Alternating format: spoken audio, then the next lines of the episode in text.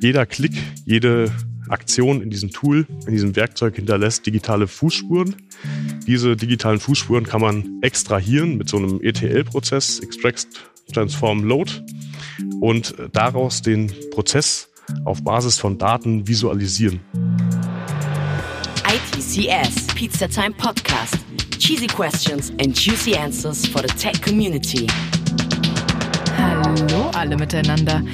Heute sind wir wieder mit einer neuen Episode mit Live-Feeling vom ITCS Online 2020 aus Darmstadt für euch da. Julian Fuchs erklärt euch Roboter und Prozessautomatisierung. Alles das, was uns im Arbeitsalltag an repetitiven Aufgaben langweilt, wäre eine perfekte Aufgabe für einen Roboter. Aber was genau steckt hinter Robotic Desktop Automation, Robotic Process Automation und Intelligent Process Automation? Und was hat eigentlich Process Mining mit Robotic Process Automation zu tun? Julian Fuchs gibt euch einen Praxiseinblick. Als nächsten Speaker haben wir den Julian von der DZ Bank und er erzählt uns was über intelligente Roboter. Julian, ich würde dich einmal auf die Bühne bitten und ich übergebe dir auch die Bühne gleichzeitig. Und ja. euch viel Spaß. Herzlichen Dank. Ja, mein Name ist äh, Julian Fuchs. Ich bin Senior Anwendungsbetreuer im Bereich IT bei der DZ Bank AG. In der DZ Bank AG damit verantwortlich für das Thema Robotic Process Automation. Bin zum 1.10.2019 ähm, in der DZ Bank eingestiegen. Ich beschäftige mich mittlerweile seit gut zwölf Jahren mit dem Thema Automatisierung und Digitalisierung äh, von Prozessen verschiedenster Couleur. Und genau, möchte heute ein bisschen was darüber erzählen. Hersteller erzählen ganz viel davon. Intelligente Roboter, nachdem ja RPA so das Thema der letzten Jahre war, geht es jetzt darum, intelligente Roboter zu entwickeln und wie das in der Praxis aussieht und was das heißt, würde ich heute gerne mal zeigen. Zunächst erstmal eine kleine Unterscheidung oder überhaupt erstmal eine Einordnung. Was ist äh, Robotic Process Automation? Robotic Process Automation ermöglicht die Automatisierung von repetitiven Aktivitäten in Geschäftsprozessen. Das heißt, was häufig vorkommt und immer wieder regelbasiert das Gleiche ist, das lässt sich mit Robotern heute relativ äh, einfach automatisieren. Man unterscheidet an der Stelle zwischen zwei verschiedenen Arten. Einmal Attended Roboter, auch Robotic Desktop Automation genannt. Diese Roboter laufen auf dem Desktop des Anwenders werden vom Anwender auch gestartet und arbeiten mit dem Anwender zusammen. Also Roboter und Mensch arbeiten zusammen. Zum Beispiel sowas wie die Bestätigung durch den Anwender, dass der Roboter jetzt irgendwas ausführen soll oder auch der Start und die Beendigung, das obliegt dem Mitarbeiter selbst. Auch werden solche kleinen Helferlein, wie wir sie oft bezeichnen, in der Regel durch den Anwender selbst entwickelt und betrieben. Die zweite Variante sind unattended Roboter, die im Gegensatz zu attended Robotern im Hintergrund laufen. Also das heißt, das ist nicht mehr so, dass der Roboter in sichtbar auf dem Desktop des Anwenders zu sehen ist, sondern im Hintergrund mit einer eigenen Benutzerkennung seine Arbeiten verrichtet. Und der Fokus da ist nicht, dass man sich ein kleines Helferlein-Tool baut, mit dem man mal so eine Kleinigkeit automatisieren kann, sondern da ist ganz klar der Scope, Front-to-End-Prozesse zu automatisieren, also sozusagen eine Dunkelverarbeitung herzustellen und nur noch bei Bestätigung, also wenn Vier-Augen-Prinzip notwendig ist, dass das dann eingeholt wird beim Anwender. Dazu möchte ich gerne ein kleines Beispiel zeigen, wie so ein Attended-Roboter aussieht. Hierbei geht es um eine Know Your Customer Analyse. Das ist ein vorgeschriebenes Verfahren für Versicherungen und Kreditinstitute, um Geldwäsche zu verhindern. Man überprüft also in regelmäßigen Abständen, je nach Risikoklasse des Kunden, ja, den Kunden an sich. Man holt sozusagen Erkundigungen ein.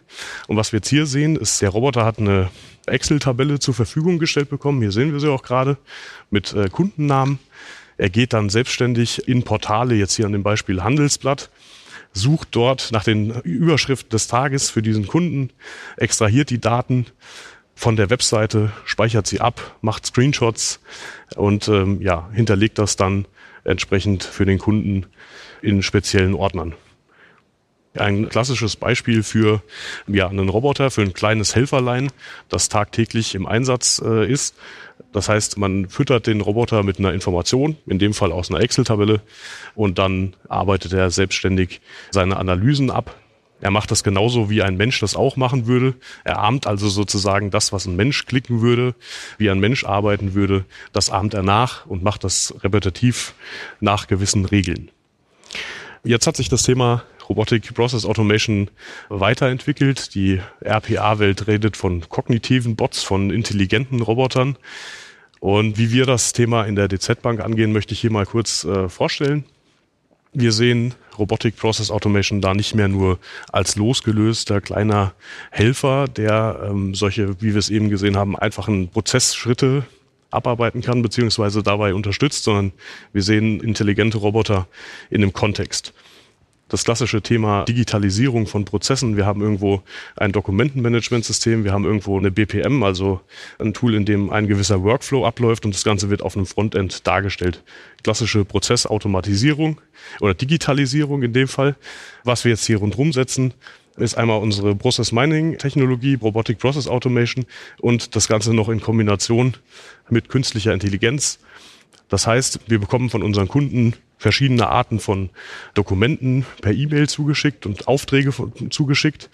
Und was wir hier mit dem Thema künstliche Intelligenz äh, meinen, ist, dass wir sagen können, lieber Kunde, schick uns doch, was du willst. Wir können das einordnen und durch die künstliche Intelligenz in den richtigen Businessprozess einkippen. Äh, das Ganze überwachen wir dann mit Process Mining Technologien und überall da, wo es repetitive Aufgaben gibt, das automatisieren wir mit Robotic Process Automation. Und hinten gibt es immer wieder entsprechende Outputs, die dann zum Kunden oder zum nächsten weitergeschickt werden.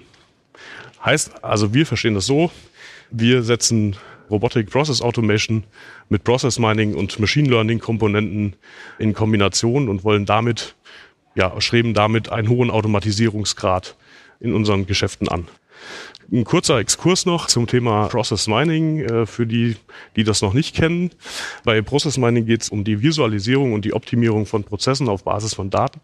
Das heißt, Prozesse laufen in ja, verschiedenen Anwendungen ab, wie zum Beispiel SAP genannt oder Salesforce, Oracle, Dynamics, Datenbanken und jeder Klick, jede Aktion in diesem Tool, in diesem Werkzeug hinterlässt digitale Fußspuren.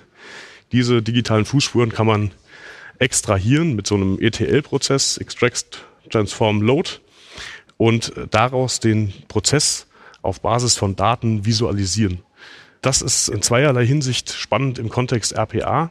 Das eine ist das Thema, dass man damit ja in das Assessment einsteigen kann. Wo finde ich überhaupt noch Prozesse oder wo finde ich überhaupt Prozesse, die man mit RPA automatisieren kann und optimieren kann? Und auf der anderen Seite wenn man entsprechend den Roboter umgesetzt hat, was macht der Roboter tatsächlich? Also den Roboter nachher auszuwerten auf dieser Basis und zu gucken, macht er das, was er tatsächlich tun soll.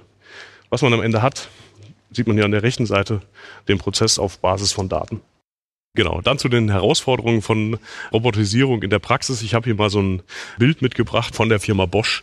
Hier geht's um Rasenmäherroboter. Und ich finde das, ganz, find das ganz spannend, weil das ganz ähnlich ist zu dem, wie man äh, Roboter in der IT oder Roboter im Fachbereich einführt und einführen kann und einführen muss. Der erste Punkt, der hier steht, markieren Sie die Steckdose, die Sie verwenden möchten. Das heißt, man braucht in gewisser Weise eine Infrastruktur, auf der man dann nachher auch die Roboter betreiben kann. Man muss festlegen, wo ist die Ladestation, wo möchte man die platzieren. Also ähnlich wie ja nachher auch bei IT-Systemen bestimmen und markieren Sie alle Objekte, die Sie aus der zu mähenden Fläche ausschließen wollen. Also man muss ein Rahmenwerk schaffen, in dem man nachher auch festlegt, wo sollen Roboter eingesetzt werden, wo will ich wirklich robotisieren und wo nicht oder wo kann ich gegebenenfalls auch nicht robotisieren, weil ich hier in dem Fall mehr als 15 Prozent Steigung habe. Solche Themen hat man natürlich auch in der IT. Es lässt sich nicht jede Anwendung gleich gut automatisieren und dafür muss man entsprechend dann auch Lösungen finden.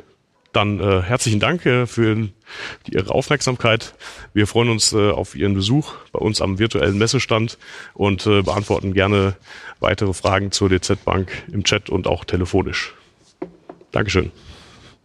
Nach der Präsentation bin ich mir sicher, dass nicht mehr lange dauert, bis wir von Robotern umzingelt sind. Dazu habe ich noch drei Fragen mitgebracht, die ich ja, dir gerne, gerne stellen würde. Und zwar, wie ist das Thema RPA in der DZ Bank organisiert? Gibt es etwas wie ein Center of Excellence? Ah, okay, ja, ähm, gute Frage. Ähm, Center of Excellence hört man in dem Kontext äh, RPA ja häufiger. Wir haben nicht ein zentrales Center of Excellence, wir haben das äh, dezentral aufgesetzt. Das heißt, unsere einzelnen Fachbereiche haben Spezialisten für das Thema RPA, die uns durch uns auch ausgebildet werden. Wir zentral in der IT haben ein Team aus Spezialisten für das Thema RPA, die für Fragen und Antworten zur Verfügung stehen und wir halten auch die zentrale Governance für das Thema. Das heißt auch die Prozesse, wie führt man einen Roboter ein oder der Roboterentstehungsprozess sozusagen, das wird von uns zentral verwaltet. Ja. Mega. Haben Menschen Angst vor der Einführung von RPAs? Haben die Menschen Angst? Also ich sag mal, irgendwann wurde ja auch mal Fließbandarbeit eingeführt oder äh, ja weitere solcher Beispiele, dass sich irgendwo technologisch was weiterentwickelt hat und Menschen haben ja auch heute noch was zu arbeiten. RPA, die Einführung an RPA ist jetzt nicht unbedingt direkt geknüpft an, dass man da morgen nichts mehr arbeitet, aber ich gehe schon davon aus, dass man sich auf Sicht von solchen repetitiven Aufgaben einfach selbst befreien will. Man will mehr Zeit haben für qualitativ hochwertigere Arbeit in Anführungszeichen, ja, und äh, die Zeit dafür haben und dann lässt man sich solche einfachen Tätigkeiten, die man äh, täglich irgendwo äh, repetitiv durchführen muss, ich sag mal irgendwelche äh, Informationen aus Excel-Tabellen in irgendein System eintragen, äh, lässt man sich dann doch gerne von einem Roboter abnehmen. Definitiv macht Sinn. Dann haben wir noch die letzte Frage. Was gefällt dir besonders an deinem Arbeitsplatz als Verantwortlicher für RPA bei der DZ Bank? Okay, ja, das ist eine relativ klare und einfache und kurze Antwort. Äh, das Zusammenarbeiten mit den Fachbereichen und mit vielen Menschen, das macht einfach Spaß, so ein Thema voranzutreiben und ja, immer wieder auf positive Menschen zu treffen, ja, mit denen zusammenzuarbeiten tagtäglich. Das ist, das ist das große, das große Glück, was man hat, wenn man da mit so einem Thema arbeiten darf. Ja. Ultra cool. Dann bedanke ich mich, Julian, für den Vortrag und euch noch viel Spaß bei den nächsten Vorträgen. Ja, ich hoffe, es hat euch genauso gut gefallen wie mir oder uns. Bewertet uns doch auch gerne auf Apple Podcasts und abonniert uns für wöchentlich neue, spannende Einblicke in die IT-Welt. Schreibt uns auch gerne direkt. Unsere Social-Media-Kanäle findet ihr in den Show Notes. Also, bis dahin. Ciao. ITCS, Pizza Time Podcast.